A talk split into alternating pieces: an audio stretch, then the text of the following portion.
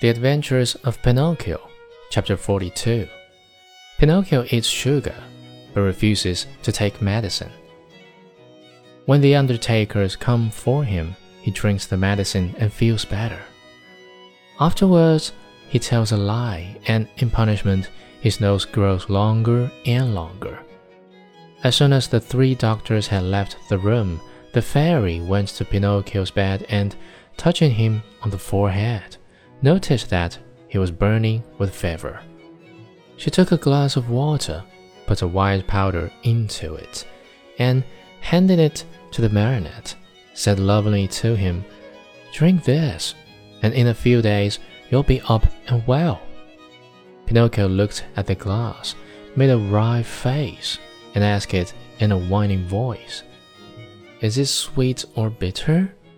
It is bitter, but it is good for you. If it is bitter, I don't want it. Drink it. I don't like anything bitter. Drink it, and I give you a lump of sugar to take the bitter taste from your mouth.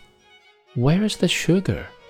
Here it is, said the fairy, taking a lump from a golden sugar bowl. I want the sugar first, then I drink the bitter water.